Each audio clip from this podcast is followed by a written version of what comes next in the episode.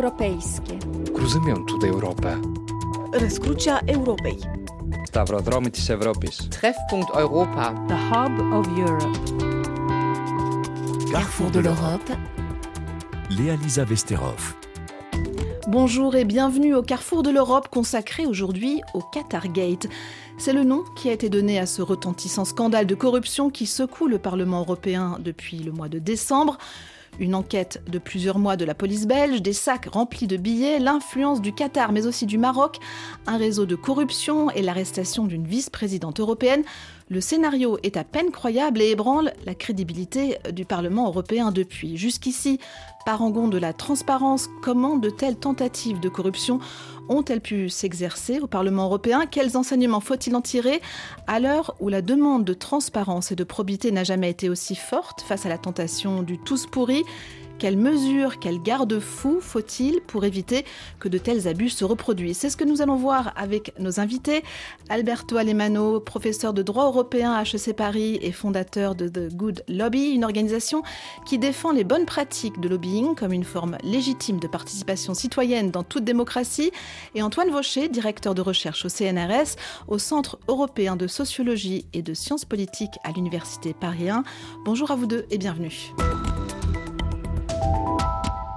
On voit le lobbying extrêmement agressif. Et moi, j'ai envie de dire que, en fait, on peut pas acheter des députés européens comme on achète des clubs de foot. Et c'est ce qui est en train d'essayer de faire le Qatar. C'est pour ça qu'il faut une réponse extrêmement ferme de la part du Parlement européen pour dire que notre démocratie, elle n'est pas à vendre. Vous venez d'entendre Manon Aubry, présidente du groupe de la gauche au Parlement européen.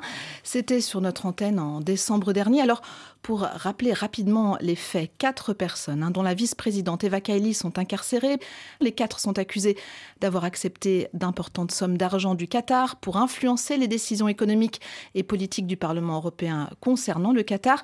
Et deux autres eurodéputés viennent de voir leur immunité levée pour être interrogés par la police belge. La démocratie européenne n'est pas à vendre, dit Manon Aubry. Je me tourne vers vous, Alberto Alemano, vous qui avez beaucoup travaillé sur ces questions euh, de lobby, d'influence. Ce Qatargate, c'est le signe que la démocratie européenne est en danger, comme l'a dit la présidente euh, du Parlement européen, Roberta Metsola Bon, je ne crois pas que la réponse euh, au Qatargate, une explication au Qatargate, c'est de dire que la démocratie européenne est en cause. Euh, ce que Mme Metzola a essayé de dire, c'est que les problèmes n'est pas un problème européen, c'est que les problèmes sont ailleurs et qu'il y aurait des forces des pays tierces qui menacent euh, l'Europe et notre intégrité. Bon, moi je dirais qu'il y a plutôt une responsabilité partagée ici. Hein. Il y a des acteurs qui ont approché et ils ont probablement profiter d'un système qui est vulnérable à certaines influences pour euh, finalement essayer de, l'influencer. La démocratie européenne euh, ne sort pas très bien de cette histoire, mais en même temps, cette crise a ouvert un boîte de Pandore et donc a créé une opportunité pour euh, être un peu plus conscient euh, du fait que l'Europe est peut-être un peu vulnérable à ce Mm. type de pression et qu'il y a besoin d'un encadrement, qui est un encadrement qui doit être un peu plus, plus au sérieux qu'on l'a fait jusqu'à maintenant pour garantir que toute interaction entre un décideur et des parties tierces soit tout d'abord transparente et donc visible et puisse être contrôlée par l'opinion publique, euh, évidemment par les médias, par la société civile et différents acteurs, y compris les partis politiques, qu'auparavant ne sont pas vraiment responsables, ne sont pas considérés responsables aujourd'hui, en premier lieu, par rapport à cette crise. Antoine Vaucher, vous avez écrit deux ouvrages sur le sujet de la probité en politique, l'un aux presses de Sciences Po, euh, Sphère publique, intérêt privé, et l'autre chez Anna Mossa, intitulé Public. Quelle est votre analyse? Ce scandale, c'est la preuve d'un dysfonctionnement euh, des institutions démocratiques européennes, ou est-ce au contraire le signe que la démocratie fonctionne, puisque quatre personnes ont été interpellées, l'enquête est en cours, etc. C'est signe, euh, d'abord, me semble-t-il, que euh, la démocratie européenne euh, intéresse un ensemble euh, d'acteurs euh, économiques, euh, politiques, euh, juridiques qui cherchent à l'influencer.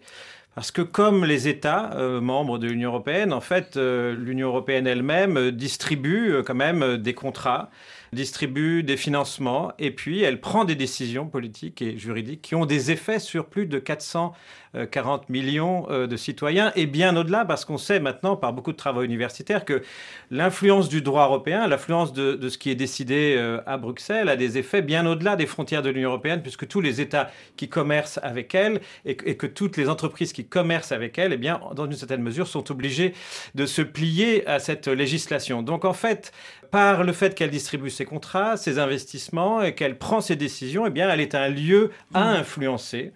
Et on voit bien se développer autour des institutions européennes, mais c'est vrai aussi dans d'autres capitales, bien entendu, euh, toute une politique de l'influence euh, toute une professionnalisation du jeu de l'influence. Alors, le Qatargate, c'est bien sûr quelque chose de tout à fait pathologique euh, dans ses formes, une forme de corruption tout de même un peu euh, à l'ancienne, on pourrait dire. Je pense que c'est pas la forme la plus ordinaire, en quelque sorte, de l'influence à Bruxelles. Mais enfin, on voit bien à travers la manière dont ce jeu d'influence autour du Qatargate a été possible, qu'effectivement, comme le disait Alberto Alemano, le, la démocratie européenne ne se protège pas tellement, ou pas suffisamment suffisamment probablement à ce jour parce qu'il y a effectivement toute une pression qui s'exerce sur elle, parce qu'il importe en quelque sorte pour plein d'acteurs d'en orienter les décisions.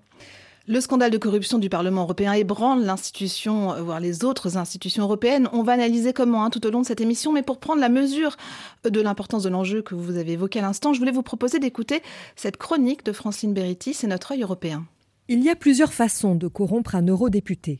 En 2011, des journalistes du tabloïd britannique The Sunday Times se sont fait passer pour une agence de relations publiques. Ils ont proposé aux parlementaires de faire passer des amendements favorables à leurs clients pour environ 12 000 euros. Trois hommes se sont fait piéger, dont le romain Adrian Séverine, enregistré à son insu. Est-ce que vous pourriez déposer un amendement pour moi Oui, voyons ce qui est faisable. Je peux déposer un amendement ou demander à un collègue de le faire. C'est pas reluisant, mais la commission aussi traîne ses casseroles. En mars 1999, tout l'exécutif de Jacques Santerre démissionne, après sa remise en cause dans un rapport interne dévoilé à la presse. Plusieurs commissaires sont mis en cause pour malversation financière, le cas le plus marquant est celui de la Française Edith Cresson, alors commissaire à la recherche. Le rapport l'accuse d'avoir fait preuve de favoritisme en engageant un de ses amis dans son cabinet. Ce dernier avait le titre de visiteur scientifique, un emploi fictif. L'affaire n'a pas que du mauvais puisqu'elle conduit à la création de l'Office européen de lutte antifraude et les équilibres entre les institutions sont modifiés par la suite. Le Parlement prend de l'importance politique avec un pouvoir de contrôle accru sur la Commission. Ça n'empêche pas d'autres comportements répréhensibles. En 2012, c'était trafic d'influence, comme le raconte Euronews. John Daly rend son tablier. Le commissaire européen à la santé vient d'annoncer sa démission. L'OLAF, l'Office européen de lutte antifraude, le soupçonne d'être mêlé à une affaire de trafic d'influence. Le commissaire est soupçonné par l'OLAF d'avoir touché de l'argent pour favoriser l'introduction de tabac à sniffer en Europe. Mais cette affaire n'est pas terminée car Dali dit avoir été contraint à démissionner sans pouvoir se défendre et d'anciens eurodéputés dénoncent une machination de l'industrie du tabac pour le faire chuter. Et surtout, l'Olaf ne serait pas tout blanc dans l'histoire. Il aurait incité deux témoins à mentir lors de l'enquête pour incriminer John Daly. Il n'y a pas que la corruption qui pose question au sein des institutions. Vous vous en souvenez peut-être, en 2019, la Roumanie prend la tête de la présidence tournante de l'Union et elle est sponsorisée par le plus célèbre des sodas. Le 31 janvier, lors d'une réunion des ministres des Affaires étrangères à Bucarest, voici comment les journalistes se sont accueillis. Dans les frigos, du Coca-Cola gratuit, des chargeurs de téléphone aux couleurs du géant américain ou encore des fauteuils rouges vifs pour discuter. C'est Coca qui régale et c'est légal. Coca-Cola n'est pas le seul partenaire de la présidence roumaine. C'est également le cas de Renault ou encore de Mercedes, qui, comme Coca-Cola, ont chacun payé 40 000 euros. On peut se demander si, après ça, les membres du Conseil peuvent prendre des mesures dans l'intérêt général sur l'agroalimentaire ou l'industrie automobile. Alors bien sûr, au sein même des pays de l'Union, l'éthique des individus et la transparence des institutions ne sont pas forcément plus reluisantes. Certains à Bruxelles demandent un alignement sur les pratiques les plus vertueuses, pas sur les pires. Mais ils se heurtent à ceux qui défendent la liberté de mandat. Ils n'ont de compte à rendre qu'à leurs électeurs. Alors on le voit, hein, le problème est complexe, Alberto Alemano. Les lobbies sont partout, ils ont plein d'idées. Est-ce que vous pensez par exemple qu'il est possible de prendre des mesures dans l'agroalimentaire ou l'automobile sans être influencé après de telles campagnes comme on l'a entendu là avec Coca-Cola?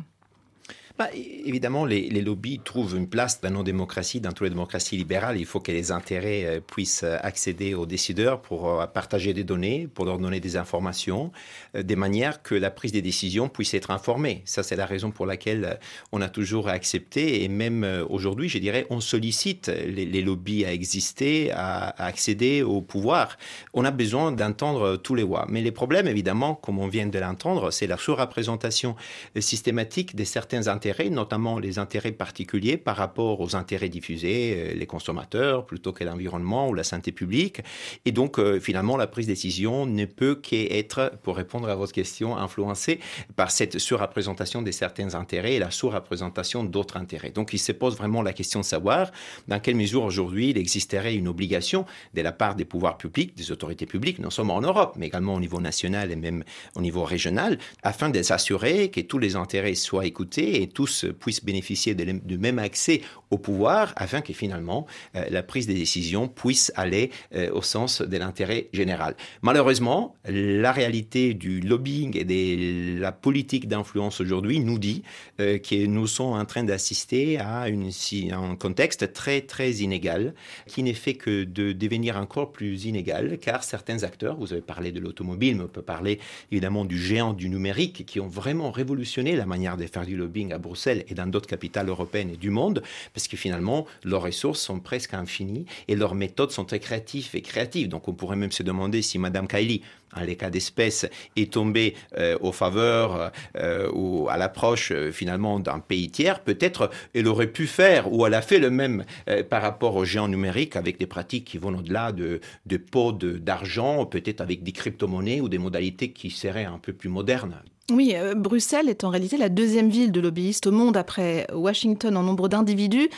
48 000 selon l'ONG Transparency International, dont 7 500 ont un badge d'entrée au Parlement pour 12 000 organisations inscrites sur le registre de transparence des institutions européennes et déclarant un budget annuel de 1,8 milliard d'euros au total. Les chiffres sont assez effrayants.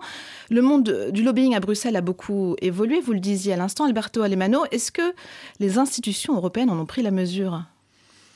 Je ne suis pas certain qu'il y a eu une prise de conscience euh, de la part des institutions européennes de la transformation de méthodes et également de la montée des ressources qui sont investies dans la politique d'influence. Je pense que les cadres réglementaires européens est bien évidemment les fruits de l'existence de, ce phénomène, mais reste un cadre euh, qui est assez sophistiqué sur les papiers, qui va bien au-delà de ce qu'on a dans, dans, un État membre euh, moyen, mais qui reste assez faible, comme le Qatargate l'a dévoilé, lorsqu'il s'agit de finalement rendre applicables ces règles, donc de vérifier que les règles existantes, notamment sous les décideurs, mais également sur les parties prenantes, soit appliquée. Aujourd'hui, pour faire court, on pourrait dire que chaque institution a ses propres règles, chaque institution a son propre comité, notamment d'experts, parfois ad hoc, c'est pas vraiment des comités dédiés permanents, qui doivent appliquer ces mêmes règles. Mm. Et donc, euh, il y a une certaine, euh, je dirais, manque du sérieux parce qu'on n'a jamais développé une pratique décisionnelle. On peut pas parler vraiment d'une jurisprudence dans l'application de ces règles. On n'a pas vraiment une expertise. Et puis finalement, l'application des règles revient au même collègue qui doit juger des collègues c'est-à-dire c'est un système fondamentalement de autorégulation qui ne crée pas des incitations et qui notamment ne va pas changer des normes sociales et des normes politiques. Donc j'ai dit souvent qu'il faut, euh, les lobbying c'est un peu comme mais toute forme de politique d'influence, c'est un peu comme les tangos. Il faut avoir deux acteurs, donc il faut réglementer ou gouverner les deux parties faut avoir des règles claires et précises et qu'on puisse évidemment vérifier par rapport aux décideurs, mais également par rapport à, euh, aux lobbyistes. Et jusqu'à maintenant, on a mis l'accent au niveau des Bruxellois, mais également au niveau de l'État-nation, sauf peut-être la France, qui est un peu une exception de ce point de vue, sur les lobbyistes, sur la partie prenante. On a beaucoup de registres en transparence, on s'attend beaucoup de déclarations, c'est la raison pour laquelle vous avez autant de données, mais on a fait beaucoup moins d'attention aux décideurs. Les décideurs politiques est un peu remis à son autonomie, à son éthique, ou en fait, peut-être le parti politique auquel elle ou il appartient devrait vérifier, elle ne vérifie pas, et donc on se trouve dans une situation un peu de vide, euh, qui d'ailleurs, euh, dans les passés, a été également justifié euh, sur la base d'un argument juridique qui serait la liberté du mandat électoral un principe selon lequel tout élu devrait être libre finalement de rencontrer, de voyager, de se déplacer afin de se former en opinion et de voter donc de manière informée lorsqu'un certain dossier lui serait posé. Et donc, en vertu de cet argumentaire, le Parlement européen ainsi que d'autres assemblées parlementaires nationales ont résisté à la possibilité d'être assujettis à un nombre plus important de, règles. Et c'est la raison pour laquelle aujourd'hui le Parlement européen, l'institution qui représente un peu le maillot faible euh, du système éthique euh, européen, euh, je termine sur ça en disant que finalement, il est possible aujourd'hui de concilier la liberté du mandat électoral avec des obligations de reporting, donc des déclarations des rencontres. Ça suffit de faire une mise en balance entre ces deux valeurs et donc dire, bon, on peut comprimer un petit peu cette liberté des mandats, on permet aux élus de rencontrer n'importe qui, mais à condition qu'ils déclarent qui sont les acteurs, afin que finalement, si un règlement, une directive était adoptée, on pourrait avoir une sorte d'empreinte législative en nous disant qui sont les acteurs qui ont rencontré qui, qui sont derrière l'adoption de ces textes. Ça, c'est un peu le monde idéal auquel beaucoup d'acteurs, qui notamment d'activistes dans la transparence, viseraient. Antoine Vaucher, qu'en pensez-vous euh, Alberto Alemano décrivait à l'instant une, certaine euh, cacophonie et cette euh, liberté de mandat, ce secret professionnel, c'est l'éventail qui permet d'éviter un plus grand contrôle bah, déjà, je pense qu'il est important de relever le fait qu'il y a quand même des spécificités à la politique européenne par rapport aux, politiques des États membres. C'est dans leur relation au, au lobby. C'est-à-dire qu'en fait, il faut voir que la Commission européenne doit une bonne partie de son émergence comme institution politique aux relations privilégiées qu'elle a construites avec les lobbies. Mais ça, depuis les années 1960, depuis mmh. les premières années de la construction européenne. Pour construire la PAC, la politique agricole commune, pour faire le marché unique et pour en quelque sorte contourner des États souvent réticents. La euh, Commission européenne s'est appuyée sur les lobbies, sur leurs données, sur leur soutien, sur leurs propositions. Et donc on est dans une situation où il faut quand même bien comprendre qu'il y a une relation assez symbiotique et qui est même constitutive en quelque sorte de l'autorité politique de la Commission. Inévitable. Ce qui rend la situation tout de même assez singulière par rapport euh, aux États membres. La deuxième chose qui me paraît assez singulière dans l'Union européenne, c'est le fait que la société civile, je dirais la société civile démocratique, est beaucoup moins développée que dans les États membres. C'est-à-dire que il y a bien sûr un espace politique européen, mais on sait bien qu'il est relativement peu développé. Il s'organise autour du Parlement européen, d'un ensemble d'ONG, etc. Mais euh, c'est une société civile qui est quand même relativement peu développée, et donc le débat autour du lobbying, bien sûr, existe à Bruxelles, hein. euh, mais il se pose dans des peut-être un peu moins aigu que dans les États membres, par exemple en France, où malgré tout cette question et cette surveillance permanente sur les institutions n'est pas seulement le fait de quelques ONG, mais c'est le fait d'une presse généraliste. Finalement, la probité publique intéresse beaucoup de monde en France.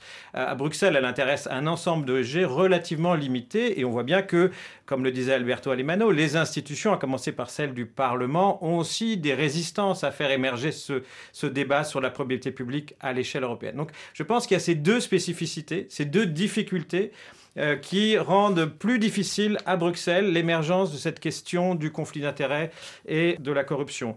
Alors est-ce que le reporting ou les, obligations de transparence euh, pourraient suffire en quelque sorte à créer une dynamique de vertu en quelque sorte euh, où euh, chacun serait incité en quelque sorte à s'améliorer parce qu'on est au vu et au su de tous mais parce que justement la société civile européenne est moins développée, moins armée, je pense que les obligations de transparence ne suffisent pas en réalité.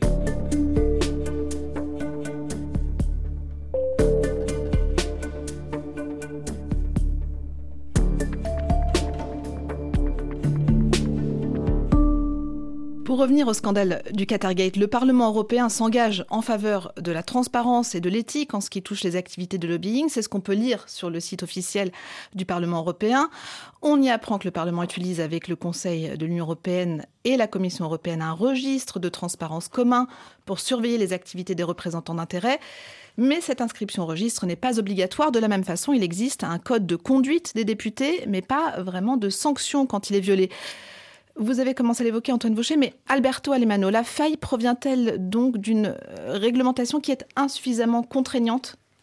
Oui, je pense que le, contexte du, système éthique au Parlement est un contexte un peu spécifique par rapport à, d'autres institutions européennes. Euh, nous avons vécu des scandales, euh, on peut se souvenir de M. Barroso, président de la Commission européenne pendant deux mandats, qui ensuite va rejoindre Goldman Sachs dans une situation de, conflit d'intérêts assez évident, dans la mesure où il avait négocié avec cet acteur pendant la crise grecque et d'autres.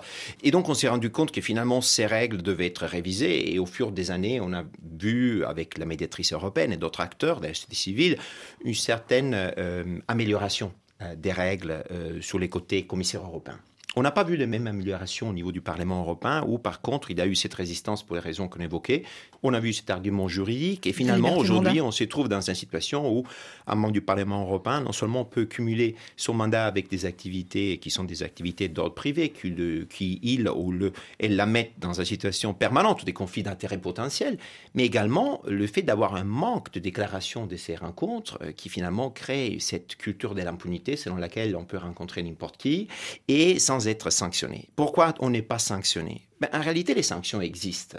On a vu que Mme Kaili, dans une situation assez pathologique, a été retirée des titres des vice-présidentes. C'est une possibilité aujourd'hui.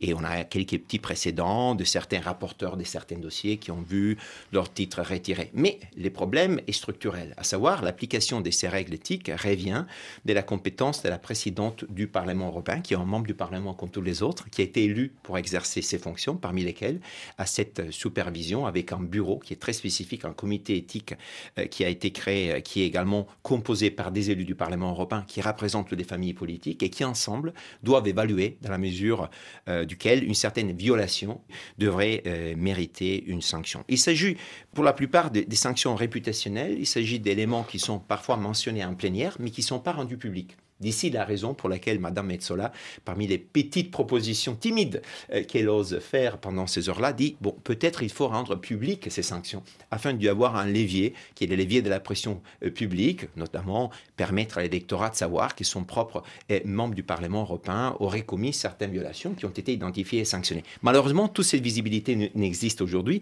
et donc on n'a pas vraiment utilisé tous les potentiels de ces mesures, de ces systèmes pour créer finalement des changements comportementaux qui sont un peu dissuasifs par rapport à certaines conduites. Donc vous dites les sanctions existent, mais elles n'ont pas été utilisées. Vous, Antoine Fauché, vous dites la transparence n'est pas suffisante. Dans ce cas concret du Qatargate, qu'est-ce qui a dysfonctionné selon vous? Non, mais moi je pense, euh, comme Alberto Alemano, qu'effectivement il y a une tradition, on pourrait dire, d'autorégulation du Parlement. C'était la liberté de mandat euh, qui était évoquée tout à l'heure, c'est-à-dire l'idée que les élus politiques doivent se réguler eux-mêmes, et ça reste très présent au Parlement euh, européen, et qu'en fait, toutes les sanctions dépendent des parlementaires et de la présidente, en l'occurrence du Parlement européen. Donc ça ne marche pas, c'est une sorte bah, d'entre-soi. Ce, ça peut effectivement, euh, dans, dans, un Parlement qui se construit en permanence sur des logiques de compromis et de consensus, mmh. effectivement être un frein à l'émergence de lanceurs d'alerte à l'émergence aussi euh, de sanctions, enfin au fait de, prendre des sanctions. Moi, je rajouterais quand même un point, c'est-à-dire que cette affaire, elle nous montre aussi euh, que euh, finalement, du point de vue pénal, parce qu'après tout, la corruption, c'est d'abord une affaire pénale.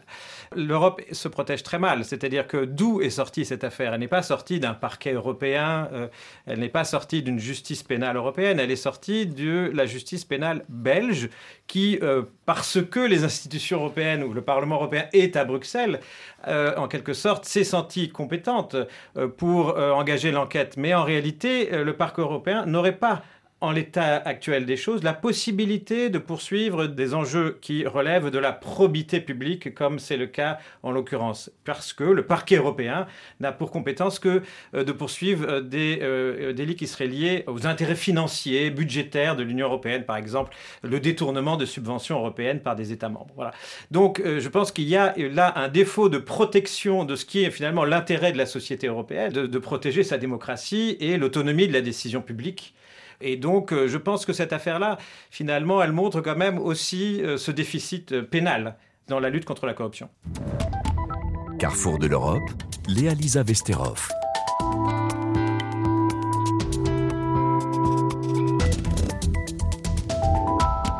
Carrefour de l'Europe se penche sur le scandale du Qatargate et ses répercussions pour l'Europe.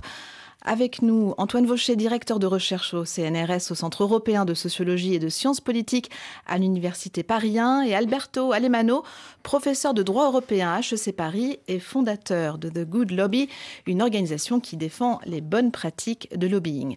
Cette semaine, la présidente du Parlement européen, Roberta Metsola, a soumis des premières pistes de travail à la conférence des présidents de groupes politiques au Parlement.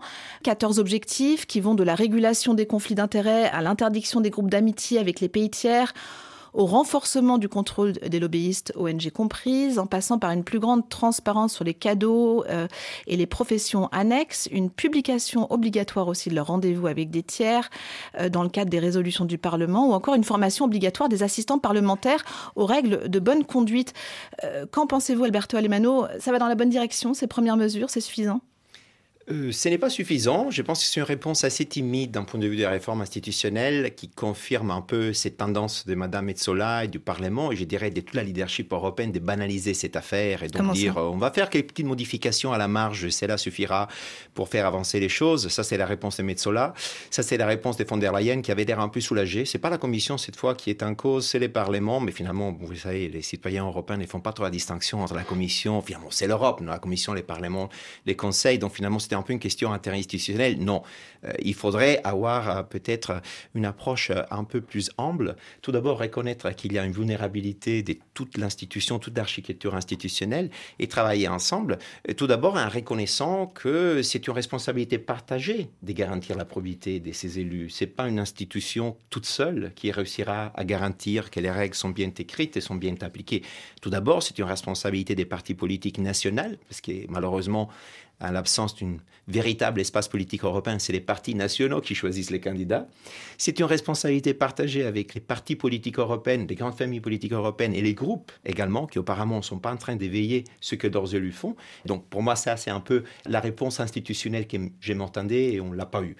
Lorsqu'on regarde dans les spécifiques, les propositions, les 14 propositions, essayent finalement de compléter des petites failles euh, qui existent dans les systèmes et donc créer des règles spécifiques par rapport aux rencontres avec des pays tiers, la possibilité d'avoir un cool-off period, donc cette idée que finalement lorsqu'on termine le mandat pendant quelques mois, on ne devrait pas immédiatement passer euh, à une autre fonction. Ce que je pense hum, frappe euh, des plus, c'est le manque d'un comité d'enquête, une, enquête parlementaire qui, qui, ne figure pas parmi les 14 mesures qui ont été annoncées euh, par Metzola. C'est là un peu surprenant, notamment dans un contexte et dans un scandale qui, a différence des scandales antérieurs, dont on a mentionné tout à l'heure plusieurs, est différent de manière qualitative. À savoir, c'est pas vraiment spécifique au Qatar. On a vu qu'il y a le Maroc mm. impliqué, probablement le scandale a commencé par le Maroc, peut-être d'autres pays. Et donc, d'ici là, on pourrait dire qu'il y aura d'autres comportements qu'on pourrait rater à l'avenir si on ne prend pas plus au sérieux ce scandale, pour essayer d'utiliser cette opportunité momentum politique pour faire un pas en arrière et finalement donner une réponse un peu plus crédible par rapport à des petites réformes institutionnelles. Déjà, on a rassant aujourd'hui en début d'année et on se rend compte que finalement, il y a une certaine fatigue. Est-ce que cette envie, cette volonté politique de faire bouger les choses, est-ce qu'elle va rester avec nous ou encore une fois euh, nonobstant la nature assez grave de ce scandale, euh, on sera capable de penser à autre chose euh, dans quelques jours? Ça, je pense, c'est un peu la, vraie question, un peu structurelle. Qu'en pensez-vous, Antoine Vaucher? Ce sont des, Ça prend la bonne direction Ce sont des réformettes Qu'est-ce qu'il faut faire? Euh, alors, moi, je pense que la première chose qu'il faudrait faire, je parle en universitaire, mais je pense que on en a besoin, y compris par rapport à, pour éviter, comme vous disiez tout à l'heure, le tous pourri, euh, c'est d'avoir une meilleure connaissance du phénomène. Je suis frappé par le fait que on a l'impression chaque fois de découvrir des canaux d'influence nouveaux, de découvrir la vulnérabilité euh, de la démocratie européenne. Donc, moi, il me semble que s'il devait y avoir une commission d'enquête, euh, ce qu'effectivement, pour l'instant, le Parlement européen a l'air de repousser euh, à une date relativement lointaine, eh bien, cette commission d'enquête, elle devrait d'abord se donner pour objectif d'essayer de connaître l'ampleur du phénomène, en quelque sorte faire une sorte de cartographie des risques, quelles sont les positions, quelles sont les commissions, puisqu'on voit bien que là, la commission des droits de l'homme du Parlement européen était particulièrement touchée, qui sont sous pression, alors de pression, de conflit d'intérêts, pression, pas nécessairement d'ailleurs de corruption directement, mais euh, d'influence. Voilà. Donc ça, ça me paraît la, première chose. Et effectivement, euh, je pense aussi que les propositions actuelles de la présidente du Parlement européen, elles renvoient à ce qu'on sait d'ailleurs assez bien en sciences politiques, des, réactions classiques des élites politiques au scandale, qui sont d'abord et avant tout des lois euh, de rattrapage. Alors effectivement, il faut donner l'impression, il faut marquer symboliquement la rupture, et donc euh, on va euh, essayer de résorber effectivement les failles qui sont apparues dans le dernier scandale, sans construire la loi en quelque sorte qu'on pourrait appeler la loi de protection de la démocratie, qui réfléchirait de manière un peu systématique justement à cet enjeu. Et effectivement, le deuxième point qu'on sait également, c'est que les élites politiques, comme beaucoup d'élites effectivement, ont une tendance à euphémiser le problème, à le banaliser, à partir du principe que tout le monde faisait comme ça, ou à au contraire dire c'est une brebis galeuse, c'est un cas complètement à part. Bref, à trouver toutes sortes de techniques rhétoriques hein, pour en quelque sorte déresponsabiliser euh, la classe politique dans euh, le rôle qu'elle doit jouer, de premier rôle, euh, bien sûr, pour protéger la démocratie européenne. Donc je pense que on le voit, il y a eu beaucoup d'annonces y compris au moment où euh, Ursula von der Leyen a pris euh, la présidence de la Commission européenne, elle avait quand même mis en avant l'idée de faire cette agence de la probité européenne, publique européenne. Et on voit immédiatement évidemment, toutes sortes de ressorts classiques, de résistance, qui font que, euh, bah, au bout du tuyau, il n'y a pas grand-chose pour l'instant qui sort en termes de réformes dans ce domaine. Alors le 15 décembre déjà, le Parlement européen a adopté à la quasi-unanimité une résolution en réaction à ce scandale. Euh, parmi les mesures phares, il y a la demande pour les députés euh, de déposer des déclarations de patrimoine au début et à la fin de leur mandat, et celle de créer une commission spéciale sur la transparence, celle aussi de mener une enquête. J'ai demandé à Daniel Freund, l'eurodéputé allemand des Verts, qui travaille sur les questions d'anticorruption et de transparence, si cette commission consultative pouvait être une solution pour éviter de nouveaux scandales de corruption. En fait, dans, dans l'Union européenne, on a plein de règles de conduite, euh, de, de transparence pour le lobbying qui mm. sont pas mal, surtout par rapport aux règles qui existent euh, dans la plupart des États membres ou qui existent justement pas dans la plupart des États membres. Mm. Mais euh, on a un problème de, de, vraiment appliquer ces règles et pour ça, il faut un contrôle indépendant. On le voit d'ailleurs en France avec la haute autorité depuis 2013, ce qui marche euh, très bien. Et on a un vrai changement de, culture en France depuis la création de la haute autorité et on veut tout simplement faire la même chose dans l'Union européenne. Est-ce que vous allez y parvenir à la création de cette autorité indépendante qui peut aussi euh, sanctionner C'est ça, puisque là, l'idée, c'est plutôt d'un avis consultatif qui sera donné. Moi, j'étais le rapporteur pour le Parlement européen. Moi, j'avais proposé au Parlement d'avoir une autorité qui peut aussi sanctionner. J'ai pas trouvé de majorité pour ça, mais on a fait, on a créé un mécanisme ou on a proposé un mécanisme qui serait que c'est une proposition, mais elle est publique. Donc assez difficile pour euh, le, président, la présidente du Parlement européen ou la présidente de la Commission de ne pas suivre la suggestion euh, de cette euh, commission éthique si c'est public. Donc ça serait une, vraie avancée, je pense, si elle serait finalement créée. Malheureusement, la proposition est déjà dans le débat depuis un bon moment. Même Ursula von der Leyen avait déjà lors de son élection en tant que présidente de la commission, proposé la création sur mon initiative. Il y a eu vote au Parlement il y a plus d'un an, mm. mais depuis, il ne s'est rien passé. On attend actuellement la Commission de finalement faire euh, une proposition. Il faut évidemment aussi changer d'autres règles. Une autre proposition que, que moi j'avais fait pour le Parlement européen, c'est des déclarations de patrimoine, quelque chose que, encore une fois, ça existe déjà en France, même pour les eurodéputés français, mais pour beaucoup d'autres euh, députés, comme moi, par exemple, euh, en tant que député allemand, moi, je ne déclare pas mon patrimoine. Donc, une déclaration comme ça, ça n'empêche pas, si quelqu'un a vraiment l'énergie criminelle de prendre des sacs avec du cash, mais euh, ça le rend d'autant plus difficile de dépenser cet argent. On l'entend dans ce témoignage de l'eurodéputé Daniel Freund, tout le problème est là. Seule la Commission européenne peut déposer une proposition de loi. À partir de là, comment imposer que des réformes aient bien lieu, Alberto Alemano?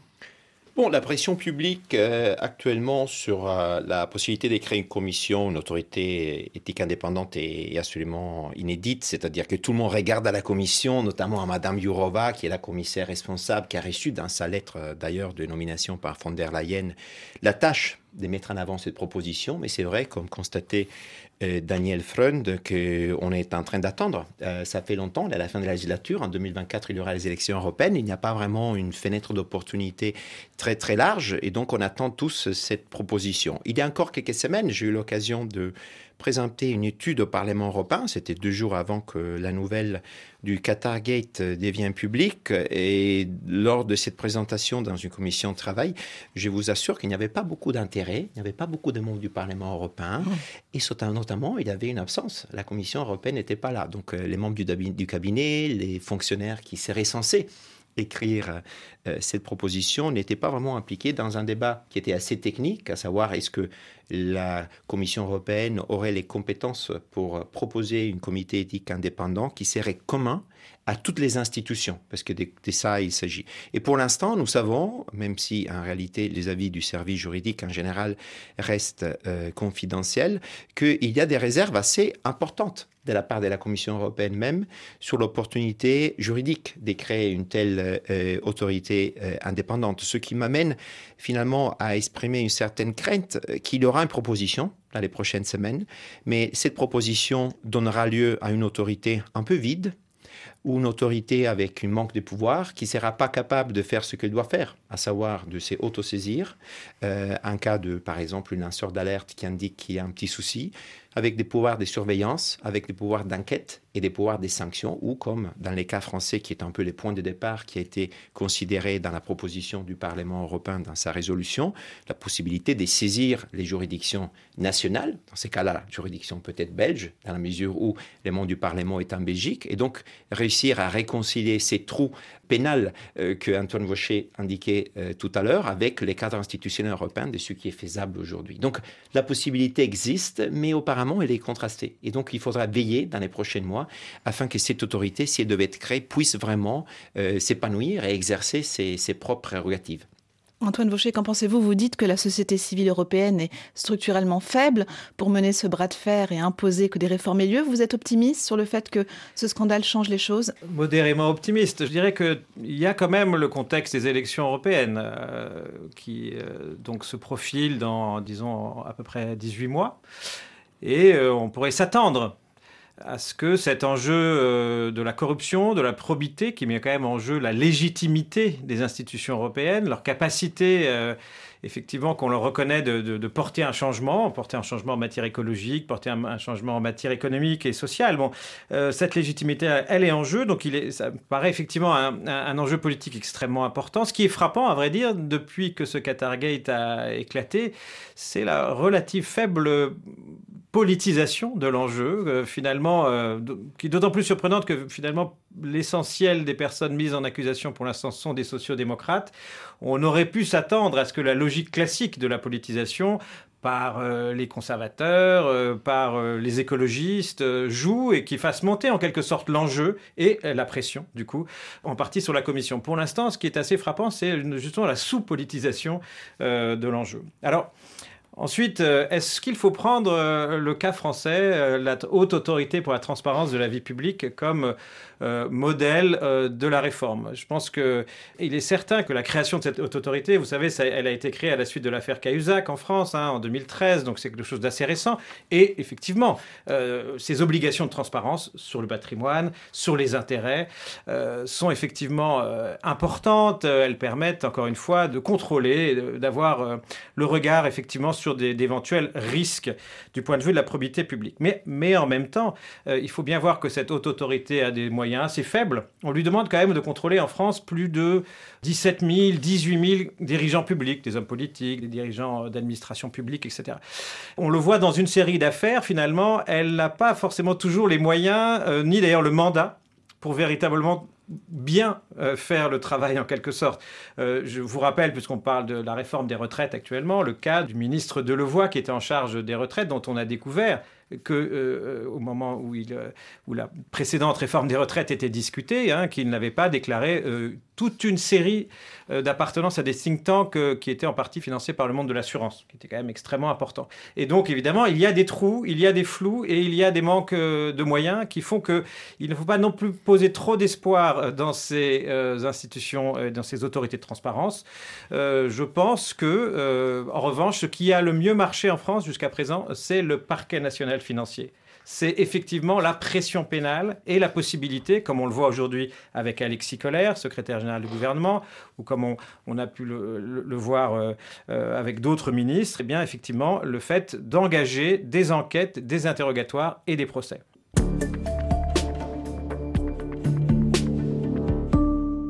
Carrefour de l'Europe se penche aujourd'hui sur le scandale du Qatargate et ce qu'il dit de la difficulté d'empêcher la corruption et l'influence de pays tiers au sein même des 27 pays de l'Union, euh, l'éthique des individus et la transparence des institutions euh, sont problématiques dans de nombreux pays. Exemple avec la Hongrie, pays membre de l'Union européenne et qui donc, comme tous les États membres, bénéficie de subventions pour développer son économie. Mais à qui profitent ces subventions? Euh, La Commission européenne a récemment dénoncé l'enrichissement de la famille du Premier ministre Viktor Orban et quelques oligarques amis du pouvoir via cet argent européen. C'est cette corruption organisée au plus haut niveau de l'État qui a valu à la Hongrie la suspension euh, de l'argent européen en décembre dernier. Près de 12 milliards d'euros ont été gelés. À Budapest, notre correspondante Florence Labruyère nous en dit plus. En décembre dernier, quelques jours avant l'examen du cas hongrois par le Conseil européen, le gendre de Viktor Orban a renoncé à une subvention européenne de 375 000 euros. Cet argent devait servir à reboiser des terres qui lui appartiennent.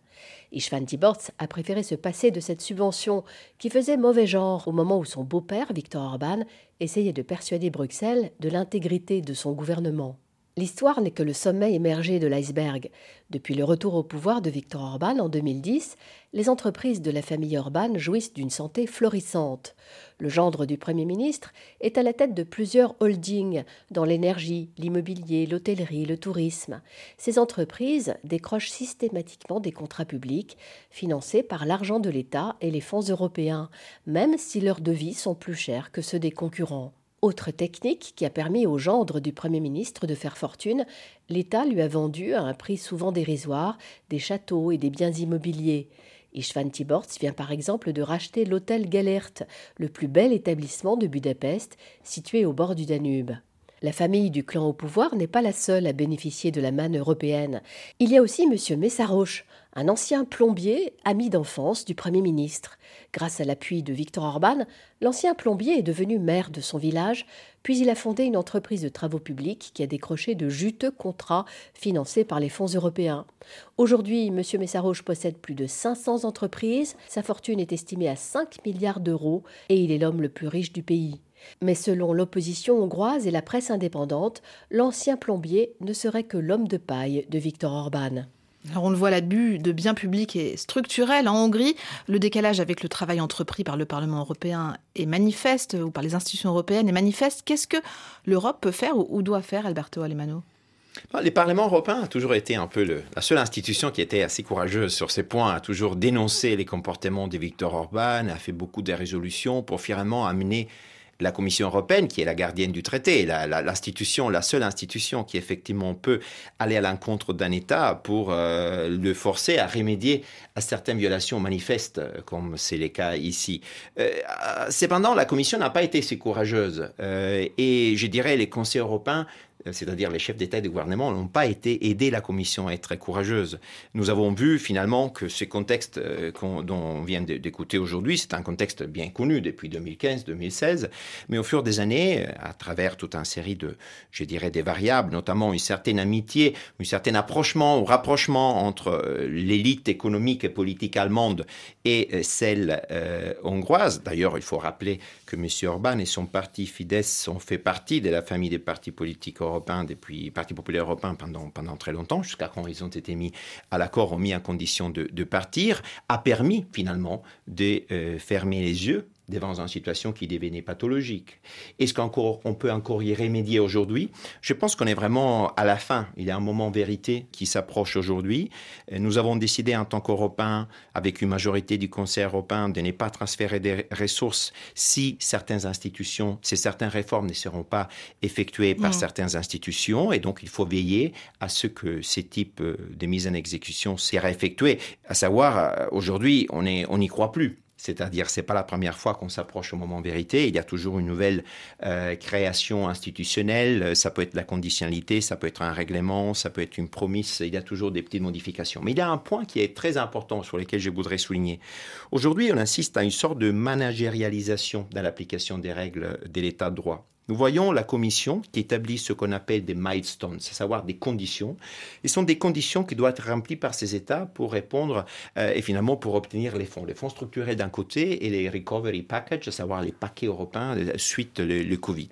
Mais à savoir, ces conditions qui sont des conditions administratives et des réformes, sont des conditions qui ne correspondent pas aux requêtes qui avaient été faites par la Cour de justice dans ces arrêts. Donc nous sommes en train de voir la Commission européenne qui négocie avec certains États membres en prenant comme point de départ une arrêt de la Cour qui n'est plus une affaire qui a une valeur euh, de cause des choses jugées, mais qui commence à être un objet des négociations. Et cette managérialisation est très dangereuse parce qu'elle pourrait créer des précédents qui vont toucher au fondement de l'Union européenne. Et ce n'est pas exactement ce que l'Europe a besoin aujourd'hui. Est-ce que ce cas de, la Hongrie ne repose pas aussi la question de l'intégration peut-être trop rapide de certains pays Antoine Vaucher, euh, qu'en pensez-vous alors qu'on parle d'un nouvel élargissement à l'Ukraine, par exemple, où la corruption est un problème endémique aussi?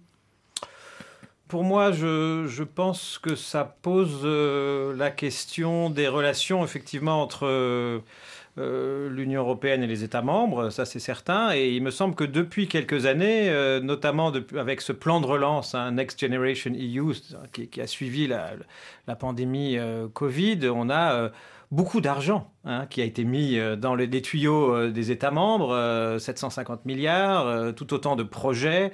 Et la nouvelle méthode, enfin elle n'est pas si nouvelle, mais elle s'est déployée en quelque sorte avec le plan de relance, c'est finalement une méthode très fondée sur la subsidiarité, c'est-à-dire on renvoie aux États les conditions d'application, les dépenses, les modalités pratiques de ces plans de relance et donc de la dépense européenne. Et donc on se met beaucoup plus en quelque sorte en danger par rapport euh, justement à ces systèmes de pouvoir que euh, décrivait votre journaliste à propos euh, de, la Hongrie de Orban. Donc dans un moment de relance de la dépense publique européenne, effectivement ce modèle qui repose sur la subsidiarité, sur la délégation, eh bien il est particulièrement comment dire vulnérable effectivement à, ces, ce risque de la corruption, ce qui pose, je, je le redis d'une certaine manière encore une fois, la question du rôle du parquet européen et des capacités qu'a la justice pénale européenne européenne, justement, euh, de contrôler euh, sur l'ensemble du territoire européen pas seulement à Bruxelles, justement, là où les institutions sont, mais sur l'ensemble du territoire européen, justement, ce risque de euh, détournement, ce risque de corruption. Pour conclure, à l'heure où la demande de transparence, de probité et d'intégrité n'a jamais été aussi forte hein, dans les sociétés civiles face à la tentation du tous pourri, comment mieux protéger les démocraties de la corruption ou de l'abus de biens publics? Quel est le rôle que l'Europe doit jouer là-dedans, Alberto Alemano. Historiquement, l'Europe a joué un rôle assez important dans la probité, parce que même s'il y a eu certains scandales dont, que nous avons décortiqués pendant les dernières minutes, l'Europe quand même a créé un modèle, par exemple, par rapport à l'organisation des parties prenantes, donc les intérêts, les lobbying, a créé des règles, des conduites, des comptes des conduites qui ont représenté pour plusieurs États euh, en Europe, dans les nord, dans les sud, euh, surtout dans les sud de l'Europe peut-être euh, et, et dans l'Est, mais c'est là que l'Europe peut créer un, sort de modèle qui peut ensuite euh, permettre à d'autres pays. Donc l'Europe aujourd'hui ne peut pas se permettre de rater cette opportunité parce qu'elle continue par la classe politique à être regardée comme un point de référence. Mais comme je disais tout à l'heure, c'est une responsabilité partagée. Euh, il faut que toutes les institutions, il faut notamment que les partis politiques puissent jouer également leur rôle. Et c'est là que nous avons besoin peut-être de politiser euh, davantage ces questions afin qu'il y ait un vrai débat politique sur comment la question des probités, ou ce qu'on appelle en Italie la question morale, puisse être débattue par, par tout le monde et non seulement par des institutions ou des comités d'experts. Ça sera le mot de la fin. Merci Alberto Alemano, professeur de droit européen à HEC Paris et fondateur de The Good Lobby. Et à vous, Antoine Vaucher, directeur de recherche au CNRS, au Centre européen de sociologie et de sciences politiques à l'Université Paris 1, d'avoir pris le temps de décrypter ce scandale du Qatargate et ses conséquences pour l'Europe. Ludivine Amado était à la réalisation de cette émission. Je vous retrouve la semaine prochaine pour une émission consacrée au 60e anniversaire du traité de l'Élysée et à l'amitié franco-allemande. À bientôt. Retrouvez-nous sur les réseaux sociaux, Facebook et Twitter, et écrivez-nous à carrefour.europe.rfi.fr.